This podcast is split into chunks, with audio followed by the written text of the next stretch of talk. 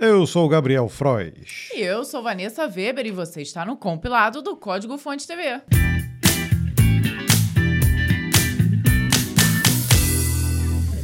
Adoro quando o compilado começa com Barulho Barulhinho de café. Não sei se o microfone capta. ó. Muito bom, né? bom, bom. Pena que não dá pra vocês sentirem o cheirinho, aroma de café fresco. Café da Vero, né? Sim, Muito, muito bom esse. bom. A propósito, chegou na semana passada esse daqui, que é da Sirlene Cristina, e ele tem características de açúcar mascavo e amêndoas. É o melhor café que eu já bebi na minha vida, sem Ah, exagero. Vanessa, você tá, você tá exagerando. Não, não tô não, juro, juro, gente. Esse aqui eu me apaixonei de verdade. É, o- o- todos os outros que vieram são muito bons, mas nossa, esse aqui o quezinho da. Acho que é porque eu consegui sentir a amêndoa. Ah, o paladar da Então foi Vanessa isso. já tá Viu, melhorando. José? Essa foi a diferença. Agora eu senti o que tá escrito. foi então um misto de orgulho. Bom, né? É bom, bom. demais. Lembrando, hein, que se você quiser fazer a assinatura da Vero, tem o link aqui na descrição. Tem cupom de desconto também. Código fonte, simples assim, ó. Eu, eu já te digo o seguinte: vale a pena, tá? Faz lá a sua assinatura, faz o seu cafezinho. Faz o seguinte: pode fazer o, o seu café normal que você está acostumado, e mas faz um da Vero e compara. Você, você não vai querer outra coisa. Só não depois. vale depois reclamar com a gente. Ai, olha só, agora eu só quero tomar esse café especial, viu? É, eu não me responsabilizo por isso. Verdade, que coisa boa, a gente costuma rápido, né? Então, olha só, e como você também já deve ter notado, nós estamos aqui super gatões usando as nossas tech t-shirts da Insider. E essa camiseta aqui, que é muito, mas muito prática, você não precisa passar, tem aquele tecido que é anti-odor e é muito, mas muito confortável, viu? Muito. Nós temos o prazer de ter a parceria da Insider aqui no compilado desde o ano passado, mas somos realmente fãs da marca há mais tempo. Se você já usa, diz aqui pra gente nos comentários o que você acha dos produtos da Insider. E se quer experimentar, então aproveita porque a gente tem um cupom de desconto que dá do- 12% em todo o site. E o desconto é válido até nos kits, tá? E vale o investimento, porque a camiseta dura muito mais que aquelas camisetas comuns que a gente compra por aí. Eu tô usando aqui um pretinho básico no tamanho P, mas se você veste do PP até o XXGG, a Insider também vai te atender. E, obviamente, para te lembrar, hoje, aqui nesse episódio, nós vamos ter no final o sorteio para quem comentou o hashtag Insider nos comentários aqui no vídeo do YouTube. Mas você pode também comentar nesse episódio, porque aí no próximo você também já vai concorrer a esse vale compras incrível no valor de 160 reais.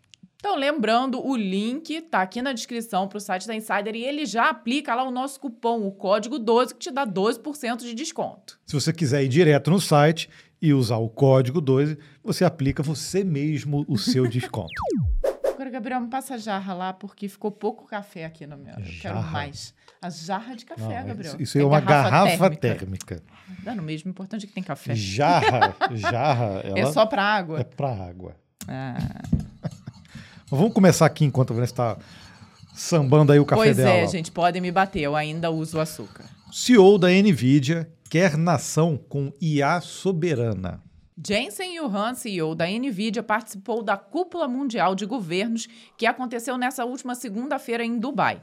O evento anual reúne líderes governamentais do mundo todo para debater políticas de governo de olho no impacto da inovação tecnológica. Yuhan foi convidado da conferência e discursou para mais de 4 mil representantes de 150 países. O executivo destacou a importância de cada nação atingir o que ele chamou de soberania de IA. O conceito implica que cada nação deve preservar a posse dos dados e dos insights obtidos que são produzidos em suas fronteiras. Yuhan declarou: Isso codifica a sua cultura, a inteligência da sua sociedade, o seu bom senso, a sua história. Você possui os seus próprios dados. O CEO da Nvidia viajou a convite de uma aliança de países que fazem parte do Oriente Médio. Os líderes dessas nações estão movimentando um processo de transição de suas economias, deixando de lado a função de matriz energética da industrialização para focar na meta de se tornar um polo de tecnologia da informação. E o Han não perdeu a oportunidade de destacar os produtos da Nvidia. O CEO reforçou que as GPUs da empresa estão disponíveis para todos em qualquer plataforma e acrescentou: essa onipresença não apenas democratizou a IA, mas também facilitou uma onda de inovação que vai desde a computação em nuvem até sistemas autônomos e muito mais. Onipresença. Tá aí uma boa palavra para os chips da NVIDIA, né? Porque realmente, independente de onde você está utilizando, se é Bard, se é OpenAI, se é solução da AWS e tudo mais, tudo por baixo tem uma NVIDIA, né?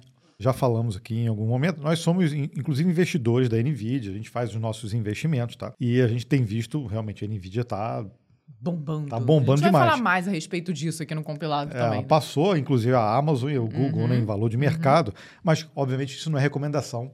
Você tem que decidir aí o que você faz com a sua grana. A nossa recomendação é que você utilize as tecnologias da NVIDIA. É. Aí a gente pode recomendar. Mas sobre, sobre a notícia, eu quero ponderar um pouquinho, né? Tudo que a gente coloca muito exacerbado e o papel do CEO muitas vezes é também exaltar a tecnologia, falar demais.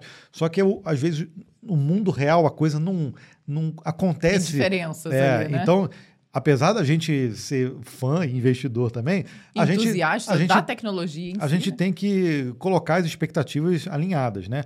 Esse conceito, por exemplo, de nuvem soberana e agora ele falando sobre IA soberana, de nuvem não é tão antigo assim, mas é, é praticamente impossível você ter ah, esse conjunto todo de tecnologia para fazer, por exemplo, nuvem soberana. Por mais que a gente vê, por exemplo, muitos países terem tecnologias ótimas assim para armazenamento de nuvem, serviços em nuvem, mas esse- os players que existem no mercado são muito fortes. Então, acaba que o- a- os próprios governos também têm essa necessidade de utilização dessas tecnologias. Porque quando a gente fala de soberano, tudo bem, a gente fala de, de posse dos dados, de controle dos dados que a gente tem no nosso território, mas de certa forma, isso pode representar também uma desvantagem competitiva do país, que fala assim: ah, não, eu então agora eu vou centralizar tudo dentro da IA soberana, da, da nuvem soberana. Né? Por mais que existam as tecnologias que estão evoluindo para isso, isso, isso em determinado eh, aspecto pode representar uma perda de competitividade da própria nação em relação a, a serviços e ao que eles podem eh, oferecer à população. Então eu, eu olho com entusiasmo, sim, mas com uma, umas ressalvas, Com- sabe? Exatamente, alguns pontos ali, pontos e contrapontos, né?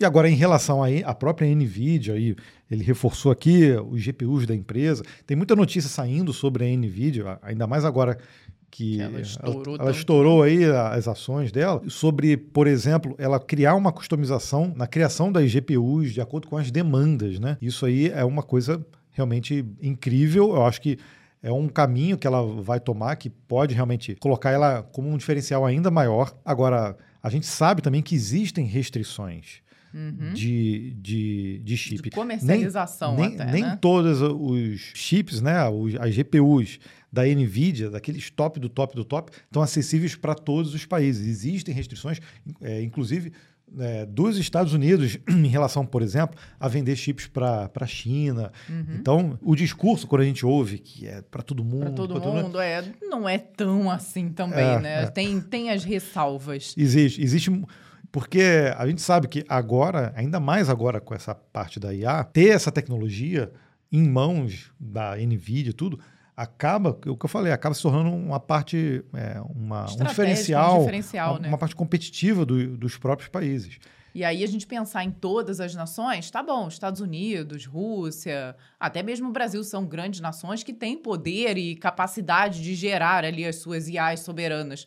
Mas todos os países mesmo, de pegar aquele país assim que é menor do que uma, um estado aqui brasileiro, É. ele vai ter essa condição? Todos eles? Infelizmente Agora, não, se, né? agora, se a gente olhar para o lado do, negócio mesmo, a Nvidia oferecendo esse tipo de serviço, ela vai sair na frente Tende a crescer ainda Com- mais, né? Com Olha certeza. só. Hum. E ela está certa em fazer isso, né?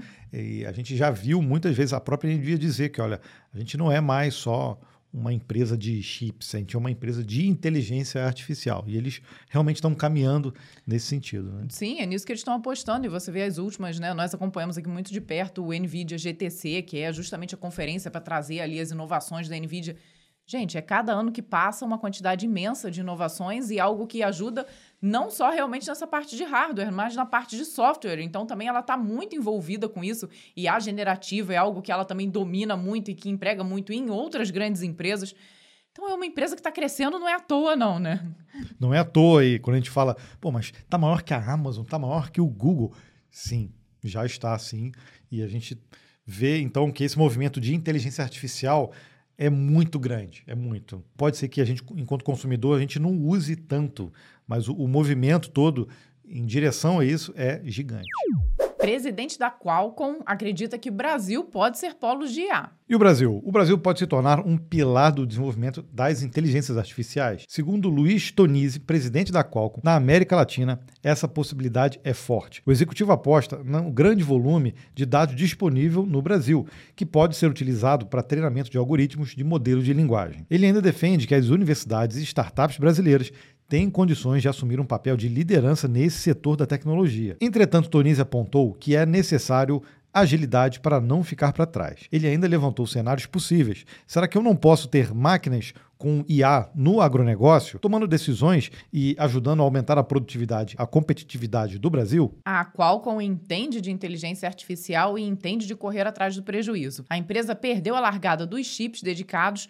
às IAs para a Nvidia. Enquanto isso, a Apple decidiu desenvolver sua própria linha de chips para seus processadores e a Microsoft tem estudos nesse sentido. Entretanto, a Qualcomm não ficou parada e foi à luta, também com uma série de chips dedicados que estão sendo utilizados agora em smartphones da Samsung. Essa tendência é o que Luiz Tonizzi chamou de IA híbrida. Ele explicou por que a gente está começando a ver IA nos celulares e em outros dispositivos. Tudo o que a gente viu de IA hoje era por meio da nuvem. Na IA híbrida, parte do processamento ou todo o processamento vai ser feito direto no dispositivo. Mais ou menos, né? Agora a gente vê o próprio a Nvidia lançou o, o chat RTX, então você tem o poder de treinamento de modelos no seu próprio computador, usando os seus próprios arquivos. Então, não é só via nuvem, né, que uhum. acontece, né? É, mas tudo bem, a gente entende que a, a Qualcomm quer embutir essa tecnologia direto no hardware do smartphone. Quer dizer, a gente vai ver também um outro passo adiante no desenvolvimento de, de inteligência artificial, o que realmente não vai fazer com que os smartphones dependam somente de processamento de um computador lá que está em nuvem, né? E é interessante que acaba caminhando um pouco nessa ideia da soberania, né? Porque talvez, assim como o chat RTX, se você consegue ter rodando na sua própria máquina com os seus próprios dados, sem que ele esteja disponível para outras pessoas acessarem. Essa, a princípio, seria a ideia.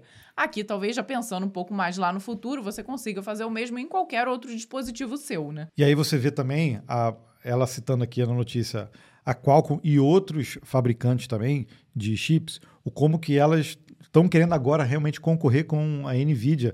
É, principalmente em, em, na, no desenvolvimento de GPUs, né? Porque dá para treinar IA também com CPU, mas não tem jeito. GPUs e agora essas GPUs especializadas no treinamento de modelos, não só para gráficos, mas para modelos de inteligência artificial customizados para isso, a corrida vai ser forte. E aí a NVIDIA já está liderando isso, tem ali o desafio de se manter na liderança desse mercado, né? Exato, e as outras empresas também ficam pensando, né? Poxa vida, a partir do momento que a gente todos dependem da Nvidia, todos têm ali uma certa é, barreira ou então uma certa, um certo ponto de largada.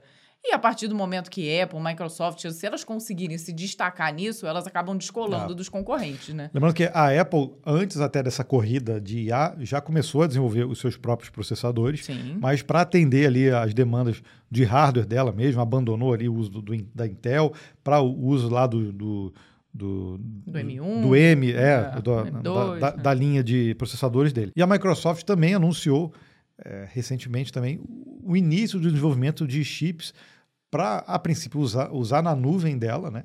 mas com certeza isso vai ser direcionado para a inteligência artificial. O Google é que está meio por fora aí por, por, enquanto, né? Lembrando que o Google também já, já tinha também um desenvolvimento de chips para o TensorFlow, É lembra? verdade. Que também já era para uso em inteligência artificial. Eu não sei como é que anda isso. E a gente não, não sabe. Depois a gente vai tentar ver aqui se ela realmente tem alguma iniciativa para tentar barrar aqui o uso da, da NVIDIA. né? Se você está sabendo como anda aí esse chip específico para o TensorFlow e como é que estão essas iniciativas do Google, deixa aqui nos comentários, porque aí é bom que a gente troca uma ideia, né?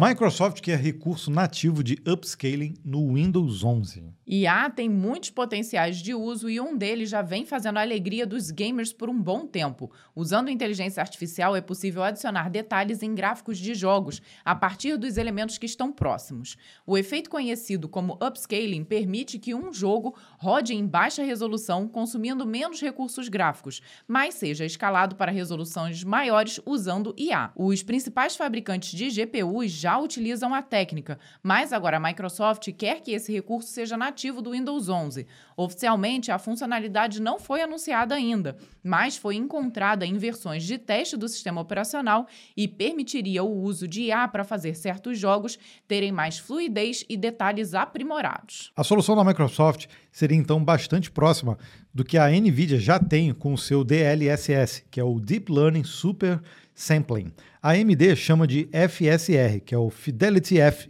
FX Super Resolution. E a Intel batizou como XESS, ou X Super X, como é que vou falar isso? X, C, XI, XI, eu não sei como é que fala. É o XZ, XZ Super Sampling. O lançamento de uma versão da tecnologia nativa no Windows poderia levar à criação de APIs para desenvolvedores que poderiam se libertar da decisão de dar suporte para tantos padrões de fabricantes de GPU. No passado, a Microsoft teve um papel fundamental na evolução dos jogos no PC, com a criação e a manutenção de padrões gráficos, como o DirectX. O DirectX na verdade, parou na versão 12, lançado em 2015, depois de duas décadas de evoluções constantes. A última grande atualização da tecnologia veio em 2020. Não tem jeito, né? Acaba sendo um player ali importante, como ela fez com o DirectX e acabou unificando tudo em um- uma única tecnologia. Então, agora, realmente, para as desenvolvedoras, ela acaba tendo que se preocupar com cada um, não. Qual que nós vamos adotar, qual que vai ser possível, qual que não vai. Então, se a Microsoft conseguir bu- embutir tudo isso dentro do Windows, facilita a vida dos desenvolvedores, né? Mas, sim, sim. É, não, eu já estou olhando para o lado do mercado. Será que com isso, embutindo esse tipo de tecnologia na Microsoft, isso faria com que você rodar jogos dentro do sistema operacional do Windows, que é o sistema mais utilizado para uso em jogos, né? Você dependeria menos dessas tecnologias que vêm direto das GPUs? Será que é alguma forma de falar assim, olha, não, não precisa tanto de NVIDIA mais, entendeu? Você pode usar outras GPUs com, com outras tecnologias, que agora a gente embutiu alguma essa- tecnologia para a gente, né? Dentro do sistema operacional. Tudo bem, acho que de certa forma melhora a, a usabilidade dos jogos, tudo. Mas tem um quesinho de mercado aí também. Porque eu acho que eu, eu já estou olhando no, no retrovisor, olhando assim, o seguinte: estão todas as empresas agora querendo, de certa forma, comer esse, esse pedaço do mercado da Nvidia, né? E- Tá grande demais, né? E as outras É. empresas começam a crescer os olhos ali. Será que agora vai, vai ter uma corrida atrás de GPUs? Eu acho que é sempre bom, né? Porque vai ser concorrência, né? E aí vence o melhor, né? Eu vejo sempre por um lado ali de competição realmente, né? E aí eu não sei que se isso indiretamente pode levar a esse tipo de competição.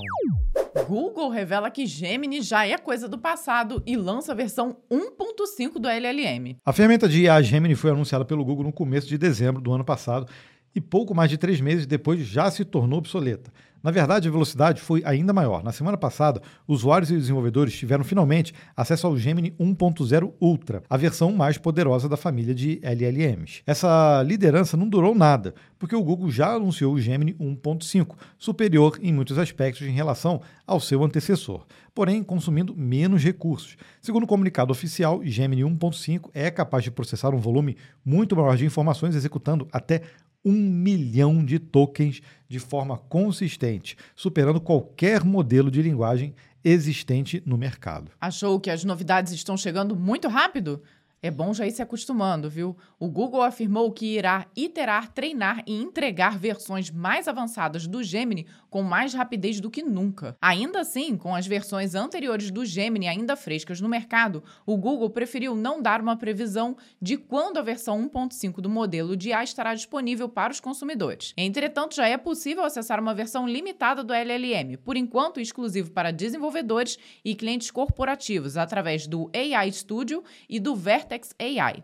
Além disso, também foi anunciado nessa semana o Google AI Dart SDK para a API do Gemini para facilitar a criação de funcionalidades de inteligência artificial em aplicativos criados com Flutter e Dart. Se a gente comparar Vamos, realmente é, essa quantidade de tokens do Gemini com. Eu vou botar um gráfico aí na tela que eu, que eu vi que faz essa comparação. O Gemini uhum. realmente, em número de tokens, deu um salto gigantesco.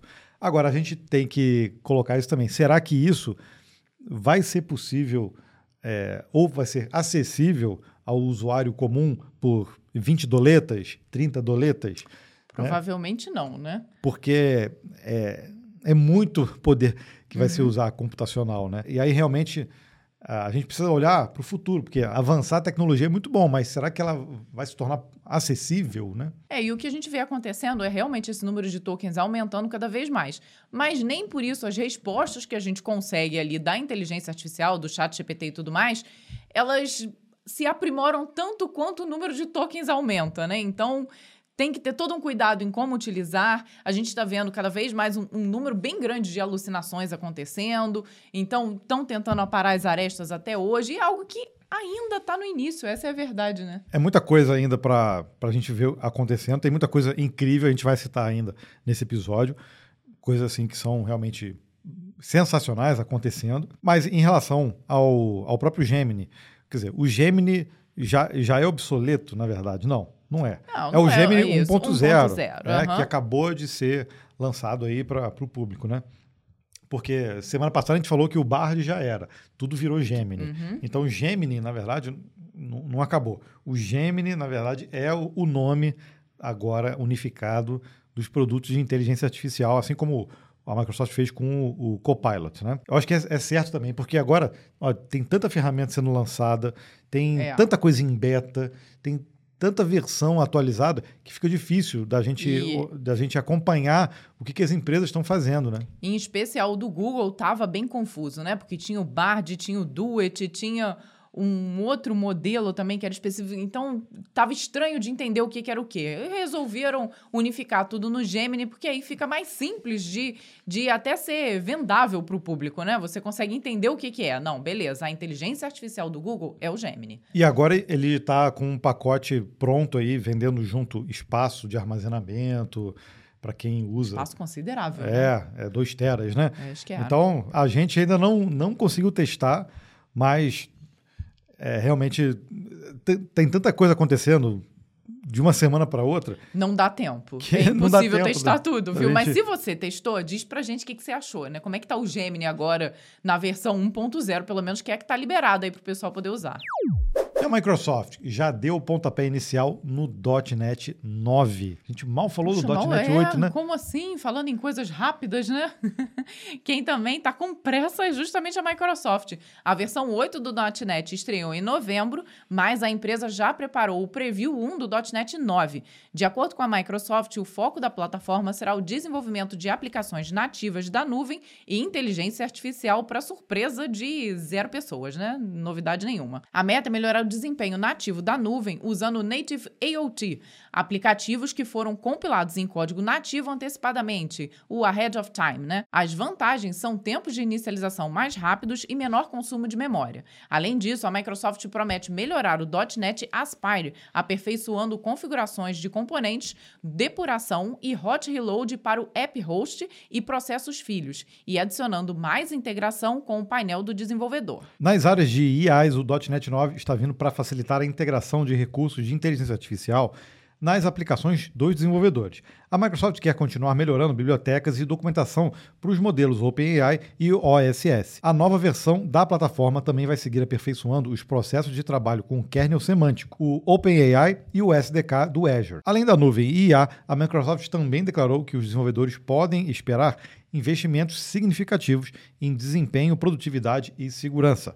O .NET 9 poderá ser usado em ambiente de produção em novembro, aproximadamente um ano depois do lançamento do .NET 8. A Microsoft garantiu que oferecerá suporte ao .NET 9 por 18 meses. Ou seja, ela não é LTS, né? Uhum. Geralmente eles fazem assim, né? Um sim, um não, né? Então, a gente provavelmente vai ver desenvolvedores testando bastante aí o .NET 9, mas provavelmente não migrando definitivamente, né? Só se realmente as funcionalidades forem diferenciais, tiverem um grande diferencial, né? Com o .NET 8 não, esse não, esse pode ah, pode já é LTS. Já é LTS pode fazer a migração, inclusive o meu irmão trabalha com .NET, falou que não quis nem saber, assistiu uns vídeos lá, leu um pouquinho da documentação, já migrou um sistema grande lá para o .NET 8, teve alguns ajustes, mas tudo funcionou bem, inclusive falou que ganhou performance, melhorou Sim. a performance da aplicação. Né? E que fez as mudanças, mas que foi tranquilo fazer a mudança, que né? Foi. É.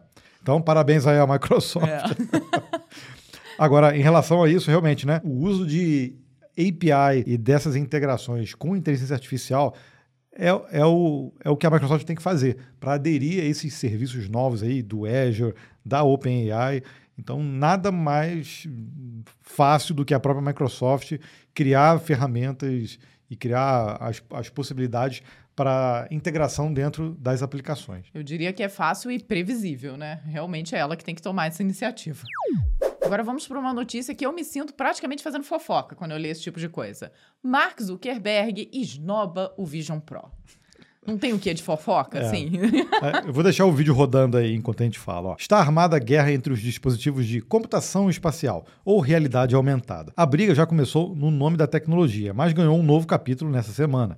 Ninguém menos que Zuckerberg colocou lenha na fogueira ao testar o Vision Pro da rival Apple. A Meta lançou o dispositivo Quest 3 em outubro passado, com funções bem similares ao Vision Pro, ou Pro. Zuckerberg postou um vídeo no Instagram em que faz uma espécie de test drive do aparelho da Apple e deu seu veredito sobre qual é o melhor. O executivo declarou: Não acho apenas que o Quest tenha o melhor valor, acho que o Quest é o melhor produto Ponto final. Ele falou period. Né?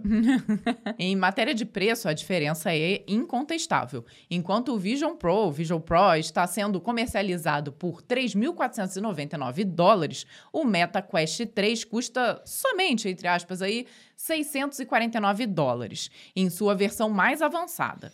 Porém, Zuckerberg também apontou que o dispositivo da sua empresa pesa 120 gramas a menos, o que faz uma baita diferença durante as sessões mais longas. Além disso, ele afirmou que o MetaQuest 3 é mais flexível, permite maior liberdade de movimentos por não trazer uma bateria com fio acoplada. Ele concluiu que seu time de desenvolvedores podia ficar tranquilo com a concorrência. Correto ou não, o vídeo de Zuckerberg viralizou na internet e ultrapassou a marca de 250 mil curtidas no Instagram. A Apple preferiu não responder à provocação no momento. Olha, fio, esse sinal do fio realmente. Eu acho que o Steve Jobs se revira no túmulo quando ele vê aquilo ali. Eu tenho essa um sensação, fio, viu? É, aquele fio passando para mim, ele, ele rodou lá dentro do túmulo. Isso para realmente não colocar a bateria na cabeça da é. pessoa para para não pesar, leve, uhum. Melhorar a ergonomia. Mas... Mas ainda assim, aqui, aí eu não sei, tá, gente? Eu não conheço os dois, não vi, não usei. Mas o Marquinho ainda falou que mesmo assim o Quest 3 está mais leve. Está mais leve. É, o Quest 3 é, é, é, porque a gente tem o Quest 2 aqui, ele é pesado. É. É grande. O Quest 3 é muito mais. É mais fininho. Então, fininho, diz é. ele que ele está mais leve do que o, o da Apple. É. Então.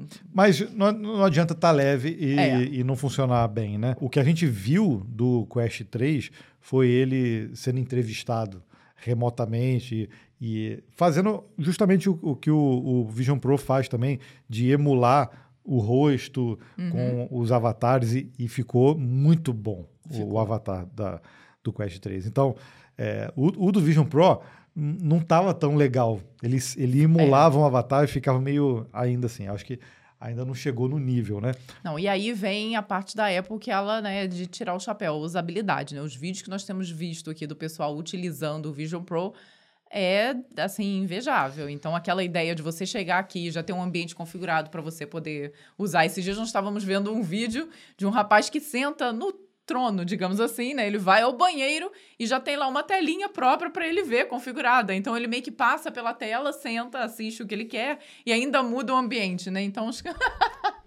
são umas coisas bem loucas. É. Mas que a verdade é que a, a, toda a parte de software da Apple costuma ter uma usabilidade, um, um UX ali muito envolvente e que isso faz diferença, né? Sim, mas eu já ouvi notícias de pessoas que quem compra o Vision Pro ainda tem um período de teste elas estão devolvendo, dizendo, é, não, não, não, é isso tudo. Não, te, não teve muita utilidade para mim, né? As pessoas realmente, é, não sei qual é o percentual disso, mas saiu notícia sobre isso também. Uhum. E a verdade é que não é para todo mundo realmente, nem todo mundo quer ficar com, com aquele tipo de dispositivo na cabeça, por mais leve que seja, não é natural, inco acaba incomodando um pouco, né? Mais uma vez, é algo que ainda está surgindo, ainda está começando. Eu acredito que vai evoluir muito ainda daqui para frente e que é um futuro. Eu sempre acho que um futuro, isso daí vai chegar, essa ideia de você usar principalmente essa. É, não você substituir a sua realidade, mas poder interagir com coisas que estão dentro do ambiente, você ir no mercado, conseguir ver mais informações daquele produto. Todas essas coisas são muito interessantes e no momento que ficar de fato acessível a todos, que seja algo mais plausível de se usar, como é o celular hoje em dia eu acho que aí sim vai cair no gosto de muitas pessoas e automaticamente vai ter muito mais, muito mais aplicação do que tem hoje, né? Olha a notícia aí, ó. Nvidia passa o Google e se torna a terceira empresa mais valiosa dos Estados Unidos. A Nvidia conseguiu uma façanha histórica na Bolsa de Valores de Nova York, ultrapassou Amazon e Google em valor de mercado na mesma semana, se tornando a terceira empresa mais valiosa de Wall Street. Na frente da gigante fabricante de chips estão apenas Microsoft e Apple. Uma subida de apenas 2% na quarta-feira foi o suficiente para a Nvidia superar o Google, atingindo a marca de 1,83 trilhão de dólares contra a marca de 1,82 trilhão do Google. O crescimento contínuo é resultado do papel ocupado pela Nvidia na ascensão das inteligências artificiais. Independente da solução, da tecnologia ou do modelo de linguagem, boa parte da indústria adota chips da Nvidia. Nos últimos 12 meses, as ações da empresa cresceram impressionante, 221% na bolsa. No mesmo período, as ações do Google também valorizaram de forma significativa, crescendo 55%. Porém, os resultados da Nvidia são espetaculares e a empresa acabou destronando o gigante de busca da terceira posição em solo americano. No ranking global, a Nvidia ficou em quarto lugar, atrás da petrolífera Saudi Aramco. Entretanto, a escalada da empresa depende de uma decisão importante do governo dos Estados Unidos. As autoridades querem restringir a venda de chips para a China. Não só restringir, ele já restringe, né? Responsável por um quinto das aquisições da Nvidia. Se as portas do mercado chinês se fecharem, haverá redução no ritmo do crescimento A gente já comentou um pouquinho, acho que sobre tudo isso aqui na edição de hoje do compilado, né? Nesse momento eu tenho uma cachorrinha me pedindo cola aqui. Deixa eu pegar sério. É, então Ai. o mercado chinês já compra é, chips que já são meio que autorizados. Sim, ali. eles já estão numa geração abaixo do que os Estados Unidos têm acesso, vamos dizer assim, né? É, isso já acontece. Mas eu não sei se a intenção é restringir ainda mais. O que bota em xeque até o próprio CEO da NVIDIA que disse que a, os países devem ter a sua IA soberana, né? E que a NVIDIA está ali para todos. É, e aí você envolve governos, políticas, interesses, geopolítica, e aí não tem jeito. Não, não, não adianta a empresa falar, não adianta, porque quem vai meter o dedo lá e, e tentar regular esse mercado acaba interferindo né, nos negócios. Então, a, a gente vê realmente é um crescimento assim vertiginoso. A empresa, claro que ela tem não só desenvolvimento de GPUs, mas ela tem também desenvolvimento de ferramentas e, e plataformas para inteligência artificial. Como a gente já falou, a própria NVIDIA já anunciou que hoje ela é uma empresa de inteligência artificial, então de coisas de dois, três, de três, quatro anos para cá, você vê que a NVIDIA se reposicionou, ela continua ainda forte na área de, de games, nas plataformas de games, mas a gente sabe que inteligência artificial é a coisa do momento, né? Isso provavelmente vai perdurar ainda por muitos anos. Não é uma onda passageira como, sei lá, como NFT, algo que a gente também vislumbrava como incríveis, tecnologias incríveis, como o próprio blockchain também. Você vê que, por mais críticas que tenham, são tecnologias também que, que, que são disruptoras, mas a inteligência artificial já mostrou, já, já se mostrou, já provou uh, que gera realmente valor para os negócios, né? Quando bem utilizadas, bem, bem modeladas, né? E então a Nvidia sendo uma das precursoras dessa aí e a própria Microsoft também, né? Então a gente acaba vendo uma competição entre as duas de certa forma, né? E a Apple que está ali no meio do caminho, né?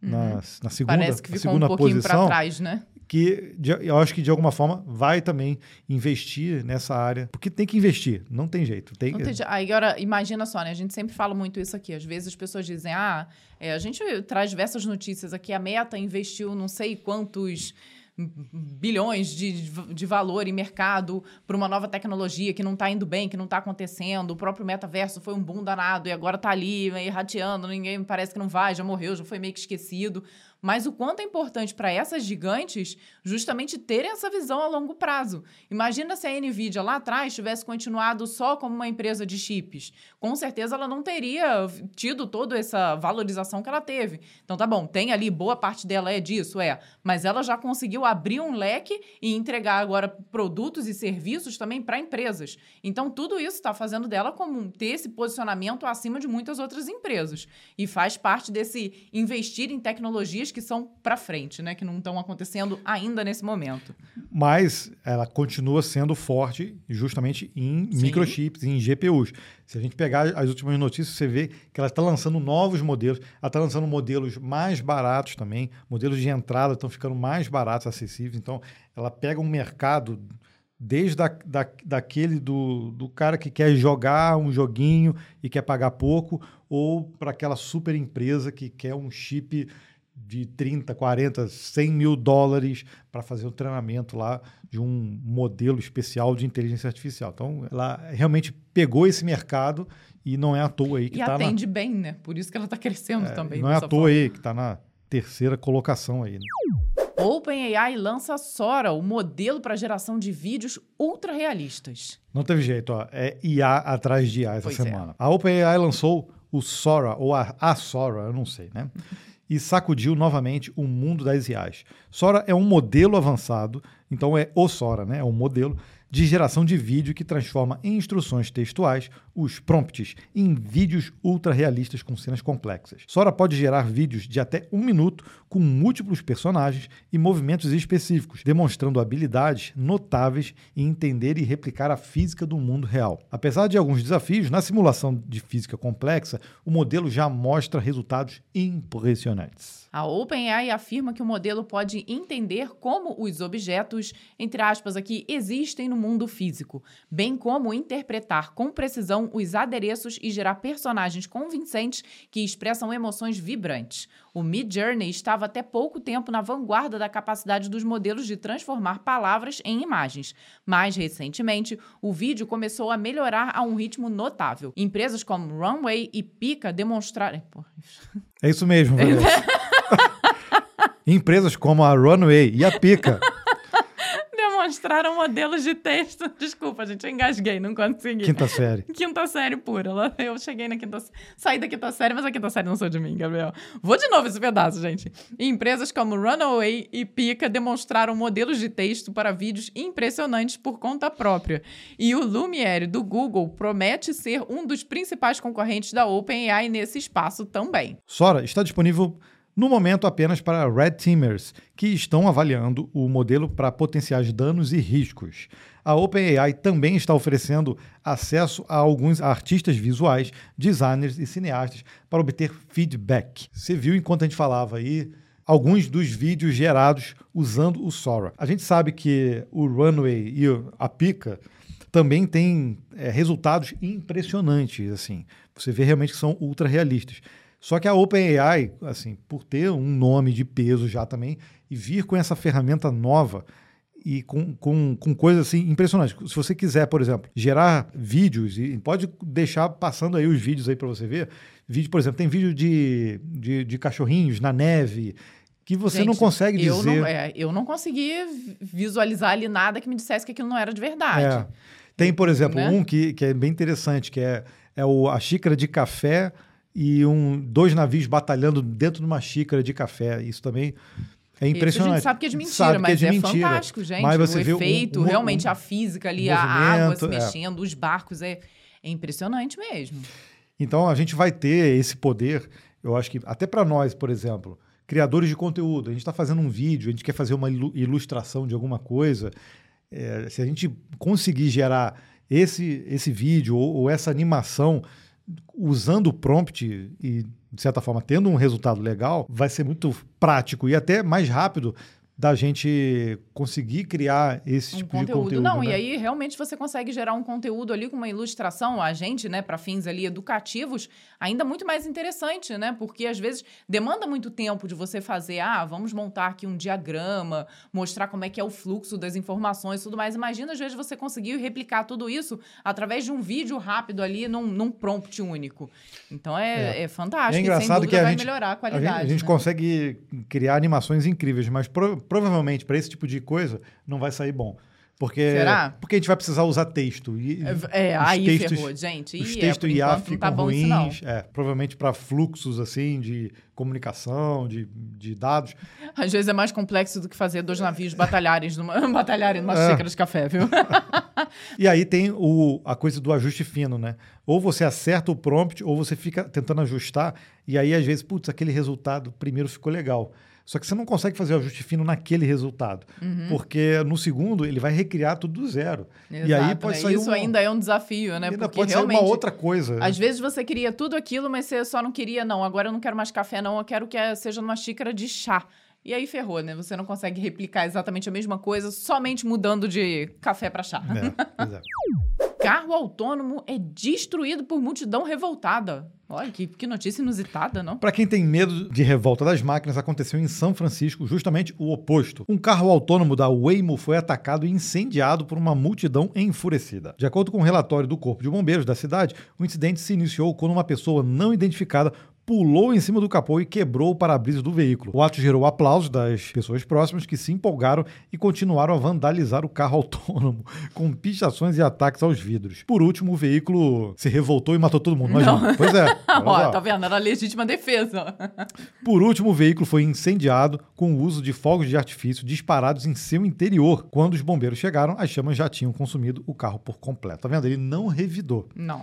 Até o fechamento dessa edição, não foi informado o motivo que teria levado a essa explosão de violência. Entretanto, diversos incidentes recentes têm aumentado a rejeição do público aos veículos autônomos na região de São Francisco. O Departamento de Trânsito impediu a Cruise de operar seus robotáxis em todo o estado da Califórnia, desde que um dos veículos se envolveu em um atropelamento no ano passado. O estopim da revolta dessa semana pode ter sido o atropelamento de um ciclista dias antes, justamente por um carro da Waymo. Representantes da Waymo esclareceram que o veículo destruído não tinha passageiros no momento do ataque e acrescentaram que estão investigando o incidente junto das autoridades de segurança locais. Gente, para mim é tudo muito estranho. Bom, de qualquer forma, assim, violência gratuita do nada, por mais que seja num carro vazio, ainda bem, graças a Deus, me é estranho. Não, não acho justo. Descontem na tecnologia. Vamos queimar os computadores, entendeu? Destruam os carros. Óbvio que isso é algo que ainda é experimental, a gente está começando, está evoluindo muito, mas é algo que tem que se tomar cuidado. Agora, um atropelamento de um ciclista, infelizmente, acontece em milhares com pessoas dirigindo, então tem que se investigar aquele. Tá bom, por que, que aconteceu? Foi uma falha do sistema? Foi uma falha do ciclista? Foi algo completamente inesperado? Então tem que se estudar, tem que saber exatamente para que não aconteça. Mas daí, a por conta disso, saírem destruindo todos os carros autônomos, aí eu acho também que excede o Não, limite. mas foi É um só. Foi um só, por enquanto. eu já É. estou prevendo já. Não, é, olha, é- o uso de tecnologias desse tipo, onde realmente robôs ali, né, transitam no meio da, da população, quando acontece esse tipo de incidente, é claro que a culpada acaba sendo a tecnologia. Por mais que realmente tenha que haver uma investigação aprofundada ali do que aconteceu. Não sei se esse tipo de, de carro utiliza câmera de, de- com, com gravação. Pro- provavelmente sim, né? Uhum. Mas a gente tem que ver quais são as causas realmente. Eu, inclusive, estou lendo o livro, terminando lá o livro da biografia do Elon Musk, e tem muitos dos casos da própria Tesla também, que aconteceu no início do carro autônomo deles lá, quando eles estavam desenvolvendo, de casos de atropelamento. Mas também muitos casos também que eles conseguiram evitar acidentes graves. Isso tem até na internet, filmada aí, tem vários vídeos aí disponíveis, né? E tem um que ficou emblemático, eu lembro, há muitos anos atrás, que um carro estava no modo automático, tinha um motorista, obviamente, né? Porque tem, é obrigatório, é, é né? obrigatório. Não sei esses aqui, né? Que, É. que, que esses robotáxis, né? Mas o que, o que aconteceu foi que passou um ciclista atravessando a estrada à noite na frente do carro, fora da faixa, tudo, e aí realmente aconteceu um atropelamento. Então, nesse caso, não interessa se, assim, pelo menos olhando o vídeo, você vê, cara, nenhum humano conseguiria frear daquele É jeito verdade. é, do Não, por que isso aconteceu. que tem né? que ser estudado caso a caso, né? É difícil, a gente imagina. Aqui no Brasil, acho que as leis de trânsito, é, não as leis, mas como o trânsito ocorre. A gente vem dirigia muito na cidade do Rio de Janeiro, em Petrópolis, que é uma cidade pequena também. Eu fico imaginando, robô nenhum conseguiria dirigir ali. Porque os cruzamentos são conturbados, às vezes não existe uma preferência definida, então vai tudo muito da camaradagem. Em Petrópolis acontece muito isso, né? Para você sair, como são pistas sempre de é, fluxo para os dois lados, para você sair de uma rua transversal, você tem que esperar a boa vontade de alguém parar para você poder passar. Então, como se programa isso? É, é beira o É, impossível. porque não, ali, não, né? não tem sinal, Não nada tem disso. nada Mas, disso. mas os carros autônomos, eles já estão treinados para isso, não só por sinal, mas também se você botar um guarda de trânsito lá controlando, eles Uhum. também detectam também os gestos, eles conseguem fazer de, de certa forma isso. Um, um, uma, um, dirigem de forma um Mas- pouco mais inteligente. Mas, mas, ali, mas aquela dizer. coisa, por exemplo, aqui em Petrópolis, o cara te dá a vez, dá uma piscadinha ou dá uma buzinadinha, aí você em Petrópolis se buzina muito por conta disso, né? Isso, Eu- mas é em agradecimento, coisa que nós estamos aqui em São José dos Campos, a gente teve que parar de fazer, né? Eu me acho mal educada aqui, porque eu não buzino pra ninguém. É. Então, se você para e você quer dar a vez em Petrópolis, provavelmente você, a pessoa pode buzinar para te dar a vez. E aí um carro autônomo vai identificar isso, Aham. entendeu? E não, ele buzinou, ele piscou, ele tá vindo, tá reduzindo a velocidade, piscou pra É. você poder entrar na frente dele, olha só. São muitas nuances aí que aí mudam de um lugar pro outro. Eu lembro que uma vez nós fomos lá pra Belfor Roxo e lá era o extremo oposto. Quando a pessoa piscava, porque ela tava te xingando, você tinha que sair da frente dela, entendeu? Então, olha só. É, é. Mudou alguns Bel- quilômetros de em- distância, em, já Belfort, era. Em Belfort Roxo, uma vez, eu fui passar numa lombada, é, vinha um carro na contramão, na minha direção, o cara piscou, eu achei que assim, pô, ele vai entrar na, na pista dele. Não, era para eu sair da pista, Isso. entendeu? Para ir pro acostamento. Vida louca. Não há carro autônomo que entenda isso.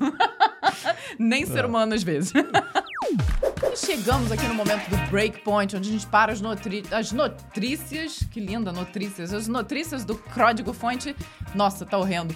E traz pra vocês um caos nosso, alguma coisa que a gente queira contar. E dessa vez, a gente resolveu fazer um pouquinho diferente e trouxe aí um, um spoiler da pesquisa salarial que está rolando. Caso você não saiba, nós já lançamos a quarta edição da pesquisa e nesse momento estamos coletando as respostas. Então, se você ainda não participou, vai lá em pesquisa.códigofonte.com.br, responde a pesquisa, tá super completa. Fizemos um vídeo até explicando isso no canal. Dá coisa ali de uns cinco minutinhos e você já participa dessa edição. Também já vamos te pedir aqui para você compartilhar com seus Exato. amigos, né? Então, se tem aquele grupo do Zap do trabalho, dos amigos da faculdade, que já estão ali muitos trabalhando, já compartilha com essa galera. E a gente trouxe aqui uma informação que nós achamos interessante. Sim, a gente vai pesqui- assim, divulgando aos pouquinhos algumas informações, é, principalmente se você faz parte do nosso grupo, a gente tem um grupo no WhatsApp. Você entra nesse grupo, lá a gente vai dar a maior parte dos spoilers aí enquanto estiver rolando a pesquisa salarial. Depois, obviamente, do resultado, vai ficar tudo lá no site, dentro do pesquisa.códigofonte.com.br. Mas, ah, como é que eu faço para entrar no grupo do Zap? Muito fácil. Vai em códigofonte.tv, códigofonte.tv, só isso. Lá é uma lista de links, todos os nossos links estão lá, inclusive desse grupo lá no WhatsApp, tá bom? E a gente trouxe aqui justamente porque é assunto que todo mundo gosta de falar e realmente é um assunto muito relevante para a nossa área, é a tal da modalidade do trabalho. A gente perguntou isso já algumas edições do, da nossa pesquisa e continuamos perguntando, porque a gente quer ver qual é a tendência ao longo dos anos, como que está realmente, se está crescendo o trabalho remoto, se está diminuindo,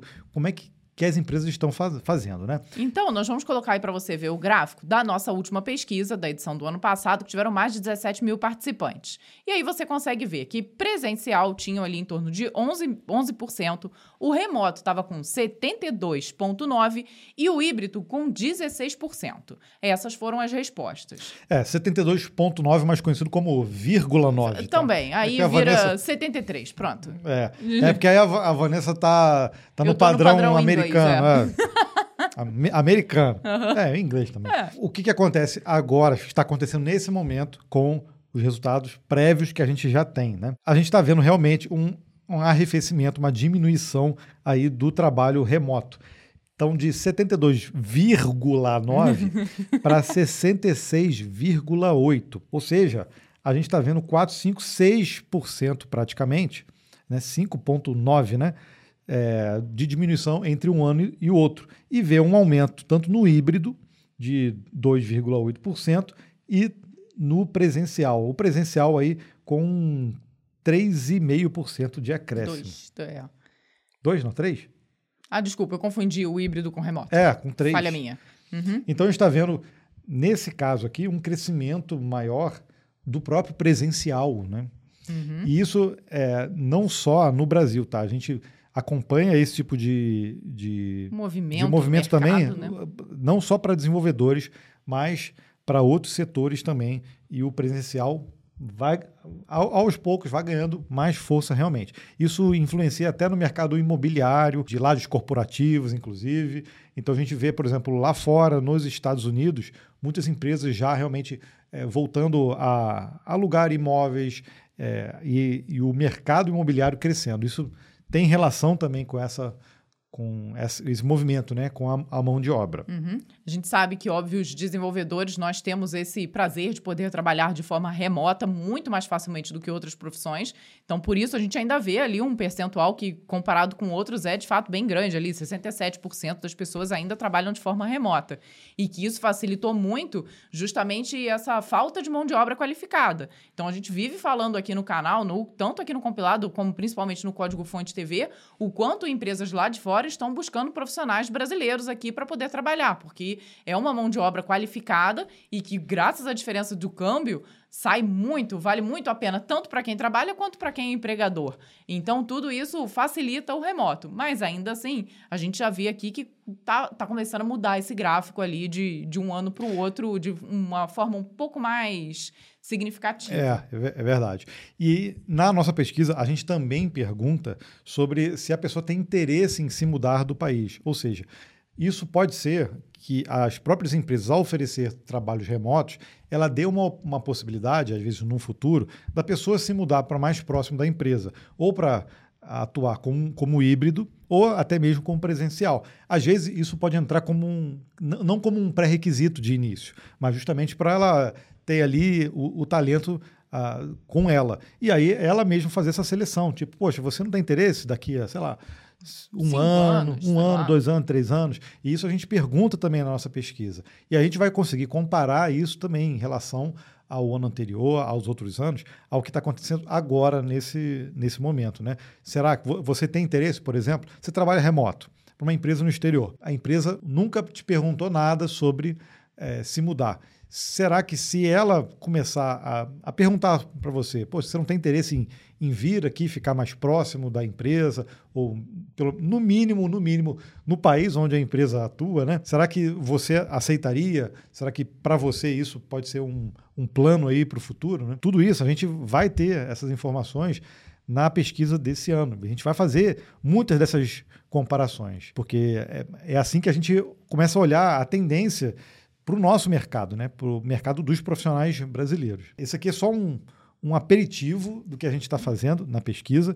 É, espero que você curta esse trabalho que a gente faz. A gente praticamente não recebe nada, dá muito trabalho para fazer a pesquisa todo ano.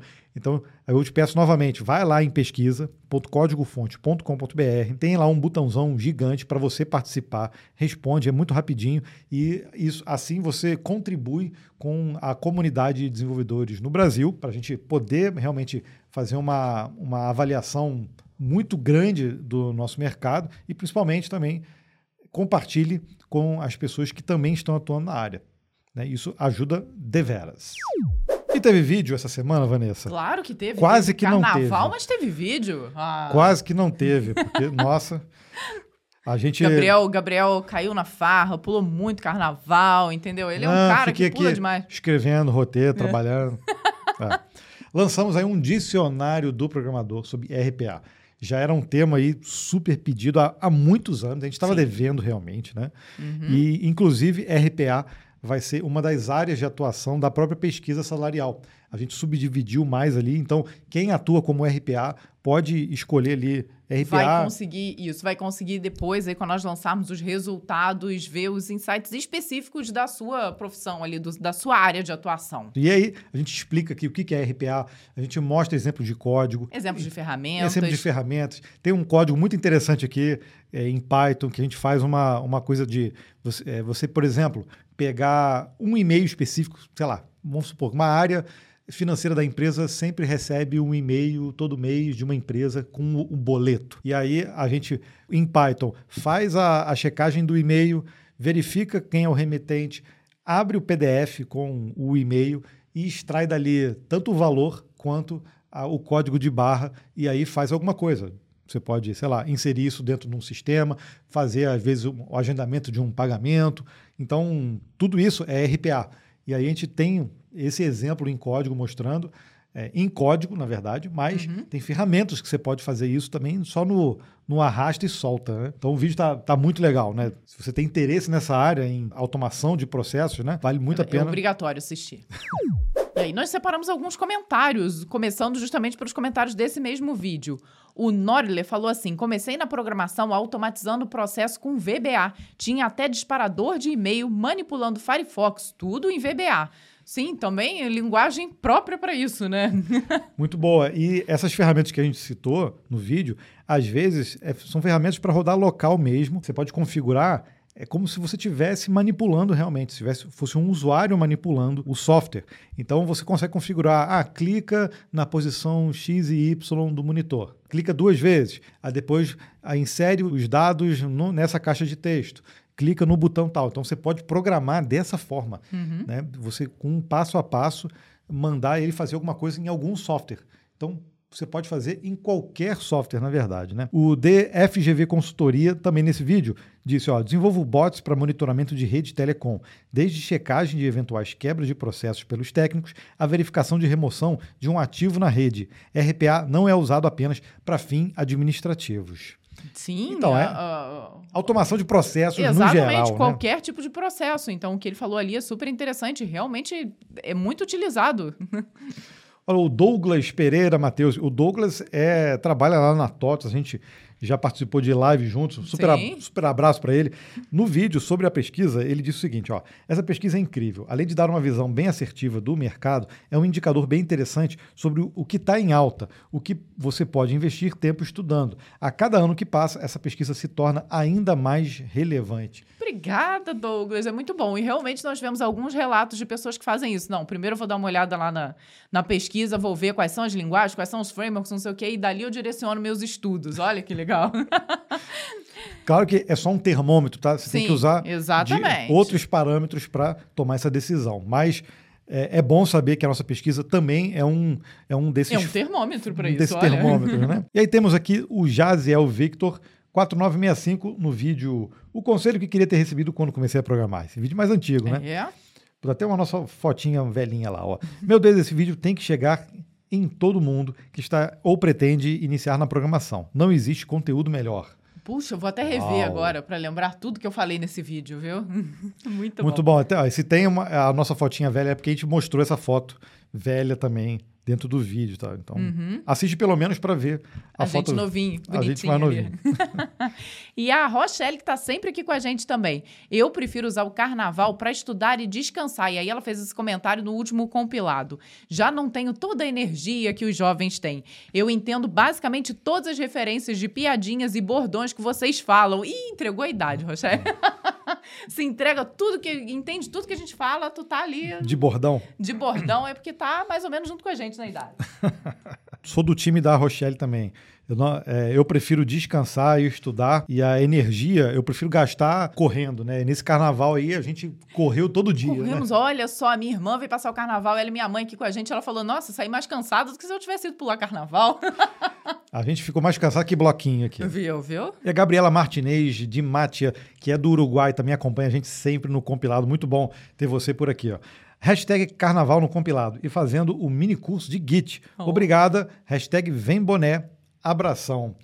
E ela, ó, ela já usou os emojis, é muito legal. É, tá- tem, Sim. tem, tem ali o, o selo dela, ela é uma da- das que mais comenta também. Ela já ganhou também camiseta. A Rochelle também já ganhou a camiseta aqui, Já? viu? Já. Ah, que legal. Muito bom, Gabriela. Obrigado por acompanhar, acompanhar também esse mini curso. Está fazendo sucesso lá no Código Fonte TV. Muito legal, foi um conteúdo que deu um bocado de trabalho para fazer, mas a gente ficou super feliz É. porque conseguiu atingir o objetivo, né? O, o objetivo era justamente isso. A gente sabe o quanto é importante saber usar o Git hoje, independente de qual área do desenvolvimento você trabalha. Então a gente criou um ali do zero realmente para você saber usar o básico e entender um pouquinho mais, né? Indo do zero até um pouquinho mais e, e deu certo. E pessoal gostou o, o hashtag Vem Boné, a gente tem aqui o que também dá satisfação a vocês. A gente contratou ano passado uma empresa para fazer os bonés. Fizemos toda a arte, mandamos para mandamos eles. Só que eles fazem, eles não fazem por demanda. Eles fazem um mínimo. E a gente foi pagou isso. Só que o resultado fi- não ficou bom. Não ficou legal, não, Não. ficou do jeito que a gente queria. É. E aí, por fim, a gente esperou ali um tempo, algumas semanas eles mandarem ah, um, Um modelo, um modelo para a gente olhar. Não fosse só E não o- ficou. A gente está atrás, É. inclusive, de um outro fornecedor para fazer os bonés do código-fonte. Então a gente não esqueceu. Só que, poxa, a gente também quer fazer produtos que tenham qualidade também. né? Exato. Como nós fizemos tanto as camisetas quanto os casacos, que a gente conhece o fornecedor, é exatamente o que a gente usa, a gente gosta muito. O boné nós não temos, então nós não conhecemos o fornecedor. É. Nós vamos querer um pra gente também. Então nós estamos à busca de alguém que atenda com a mesma qualidade que a gente sabe que nós fizemos os casacos, né? Pois é. E aí não conseguimos. Então, nesse tempo aí, enrolou tudo. A gente Então acho que acabou vai ficar, pedindo vai lá o ficar dinheiro pro, de pro verão volta. do ano que vem, viu? não tem jeito, Ou gente. pode ser touca. De repente, Touca. hashtag vem touca. Vem tocar, vem gorrinho do Vem gorrinho. E o Sandro Custódio falou assim: depois desse merchan do café, fica difícil seguir com o café de sempre. Agora, Vanessa, com açúcar não dá, né? Ele riu também, hashtag insider, fiquei até o final. E carnaval no compilado, ó, Ah, é, é. O, o, o merchan é, é feito e é verdadeiro. O cupom da Vero tá aqui no. Tá aqui no Ih, meu Deus, o cupom da Vero você consegue ver na descrição, que é o código fonte, assim como o link. E, cara, é bom demais. Eu já falei que eu só não me responsabilizo de depois você não querer ficar com café de sempre, tá? Não, e, e realmente, não dá. Ag- Agora que a gente começou a tomar esse café, a gente não volta mais. O Heitor Pimentel, no mini curso de Git, ele disse: ó, Caraca, gostei demais do conteúdo. Eu já entendia o conceito de como funcionavam algumas coisas, mas usava a interface gráfica do GitHub Desktop, que também é legal. Mas aprender assim na linha de comando é muito legal e realmente deu para aprender muito. Meu caderno está cheio de anotações desse vídeo para não esquecer nada. E se vocês fizerem mais mini cursos, desse eh, será muito valioso e com certeza irei assistir. Parabéns para vocês e sempre acho o conteúdo de vocês muito top e muito relevante. Obrigado, Heitor. A gente fica feliz e de fato acontece isso. Às vezes você usa ali no modo visual e não entende a entrelinha de tudo que a gente explicou ali, o passo a passo, não só de te mostrar quais são os comandos, mas o que, que aqueles comandos fazem, né? Por que, que funcionam daquela forma. Então, acho que nesse momento ali você começa a entender melhor e automaticamente utiliza da forma mais correta, né? Exato. Não, não é que ele esteja usando de forma incorreta. Não, não, mas você. é, Como é que eu vou explicar? Você, você entendendo a base do conceito, Exato. você consegue extrair o potencial máximo daquela ferramenta. Até porque, é isso. co- conhecendo isso, mesmo utilizando a, a parte visual com o desktop, você pode, pode se deparar com alguma situação em que você faz, puta, peraí, tem um comando aqui que eu consigo executar aqui que a ferramenta não tem, ou uhum. algum parâmetro que eu não, eu não consigo fazer pela ferramenta. E aí você tendo esse conhecimento, você pode ir no terminal tranquilamente e fazer ali a, a sua ação pelo Git, né, é, direto no, no terminal. De qualquer forma, você conhecer os conceitos realmente é, faz toda a diferença. Faz muito né? mais diferença, até para você depois ir para uma ferramenta e avaliar as ferramentas uhum. visuais. Né? E a última aqui, o Didigos disse num vídeo também antigo, onde a gente desvenda as promises no JavaScript. Adorei a explicação e me tiraram um peso das costas. Parabéns pelo trabalho e obrigado. Obrigado, nós que agradecemos aí o feedback positivo. A gente fica feliz de ter tirado esse piano das suas costas. é que entender computação é, processamento assíncrono, assim, não é tão trivial, é, né? Dá, ah, dá, um nó mesmo, né? É. E é engraçado que agora todas as linguagens estão indo nesse caminho, né? Uhum. Para o pro processamento assíncrono. Ou seja, algo que foi criado ali no, no Event Loop, no, do Node, não que foi criado, né? Mas que foi popularizado ali dessa forma. É, outras linguagens estão seguindo também, porque realmente dá certo, né? Para você que não quer nos ajudar a manter aqui esse compilado, que dessa vez está no domingo, né, Gabriel? É a primeira edição do compilado no domingo às 8 horas da manhã. Então, caso você não saiba, tá procurando a gente no sábado, achou que não teve, não, agora a gente está no domingo, gente. Nós avisamos, fizemos essa mudança aí para organizar o, o fluxo de trabalho aqui da equipe que trabalha com a gente no compilado. Fizemos uma enquete e a votação pediu para a gente, então, continuar a gravação na sexta de manhã para pegar o máximo possível de notícias e colocar agora a estreia às 8 horas da manhã no domingo. Então, muito obrigada para você que está aqui com a gente no domingão. E, e também que está aí no chat na estreia do YouTube, tá? A gente disse que a gente não vai conseguir mais acompanhar, mas a gente vai deixar o chat aberto para vocês interagirem aí com as notícias, né? Sem problema. Se você quiser fazer parte do Clube dos Compiladores, é muito moleza. Basta ir no botão Seja Membro do, no canal do compilado, clicar lá, você vai ter a opção de três níveis ali de assinatura, escolhe a sua e aí você já se deleita aí usando emoji, você vai ter selos e os benefícios que estão lá listados para você não, não deixar passar. É... E você ganha o nosso beijo nosso agradecimento para lá de especial por aqui. A gente também dá uma prioridade para responder os comentários de vocês e trazer esses questionamentos aqui na hora que a gente lê os comentários no, aqui no compilado. E, obviamente, você na última semana concorre àquele sorteio super exclusivo para quem é membro do canal. E aí já rolou gadget, já teve mouse, já teve teclado mecânico, vários livros. Então, na última semana de cada mês, a gente tem esse sorteio especial. E se você acompanha a gente no Spotify, não deixa de dar as cinco estrelas lá. Você pode comentar também no episódio.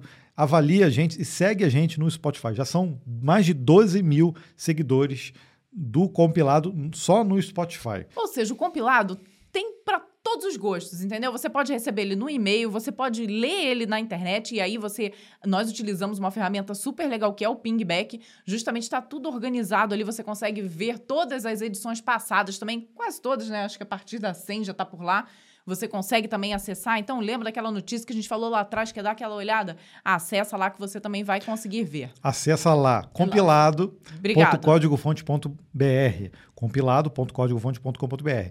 E aí você vai ter o link do canal do YouTube, vai ter o link do Spotify e vai ter o botão para você assinar. Só colocar o seu e-mail, bem moleza. Uhum. Você passa a receber as notícias no e-mail, mas também te dá acesso a acessar elas via pingback pelo próprio navegador. E aí acessa também as edições anteriores.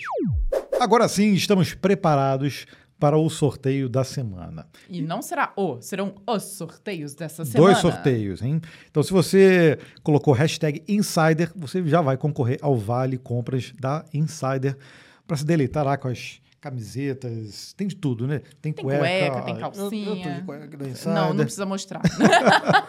Confia que ele está, gente, é isso. Aqui, vê, vê se eu não tô. Não, tá. Viu? tá, mas confie nas nossas palavras. mas aqui agora a gente vai sortear a camiseta do compilado. É, para concorrer você já sabe, né? É só comentar qualquer coisa nessa edição aqui do compilado que você já concorre na próxima. Comentou na última, tá valendo sorteio agora. Isso. Então, quem ganhou foi Dudu88 Games. Gabriel, como você usa o carnaval? Eu não uso. Se der sorte, vou acampar e pescar. É uma boa forma de descansar, viu? Pô, Acampar e acampar, pescar. putz, há mu- muitos anos que eu não acampo. Eu nunca acampei, gente. Eu acampava com a minha bisavó e com o meu bisavô em Cabo Frio, tinha um camping lá. Você já acampou na sua vida? É muito bom. Passa uns perrengues? Passa. Faz tem, parte do camping. tem, que, tem que levar repelente, tá? Com certeza. Ainda mais agora, nesse momento de surto de dengue. É, exato. Uhum. E aí, diz aqui nos comentários se você já acampou. Parabéns ao Dudu, você ganhou a camiseta do compilado para usar no camping. No camping, ou não, em qualquer outro lugar. Eu vou entrar em contato com você através do seu próprio comentário para você responder a gente em contato.códigofonte.com.br, passando suas informações e o tamanho da sua camiseta pra gente enviar o seu prêmio. Mas não acabou. Teremos mais um sorteio, dessa vez da Insider. Para você que comentou o hashtag Insider no último episódio do compilado. Voz é essa, Vanessa? É a voz, de de, locutora. a voz de sorteadora? Sim, claro. E para você concorrer ao próximo sorteio da Insider, comenta aqui, hashtag Insider. Mulher maluca. É, ele tá acostumado, gente. Tem muitos anos comigo já. E quem ganhou o Vale Compras da Insider foi Boca 99. Programa leve, suave e informativo. Ótima pedida para as manhãs do fim de semana. Viu? É hashtag vem camisa, hashtag Insider. bom. O Boca já ganhou esses dias. Só não lembro se foi a, a Insider ou se foi o compilado, hein? É tá mesmo? com sorte, hein, rapaz? Caramba, ganhou de novo. Ganhou de novo. Eu acho que foi a camiseta do compilado. Então, agora, para você ficar super confortável, vai também o Vale Compras da Insider. Eu vou entrar em contato com você ali pelo seu próprio comentário, mas manda um e-mail para contato.códigofonte.com.br. É só responder aquele último que você me mandou já, ó. Então, parabéns a galera. Tá vendo como é que é fácil ganhar no compilado? Deixa aqui o comentário, o seu comentário sobre esse episódio. Usa a hashtag Insider. E aí, no próximo episódio, você vai- já vai estar concorrendo novamente. É muito Agora, ó, vão, as, as observações. No chat online não adianta colocar, gente. Tem que ser no comentário do YouTube. É. Então, tá ouvindo a gente no Spotify? Legal, vai lá no YouTube rapidinho, coloca só o comentário para você poder concorrer. E a gente também filtra somente um comentário de cada pessoa. Então, não adianta colocar ali 20 comentários que você vai, sor- vai concorrer somente com um deles, ok? É isso pra aí. ficar justo para todo Olha, mundo. Eu já bebi, não sei se você reparou durante o episódio, 750 ml de água, já estou hidratado. Meus parabéns, Gabriel. Eu só bebi café mesmo. E aí, a gente se vê na semana que vem, que eu tenho que agora. E ao banheiro. E ao Porque a bexiga estoura com 750 ml de água. Tchau, tchau. Um bom final de semana, uma boa semana muito produtiva e até a próxima. Tchau.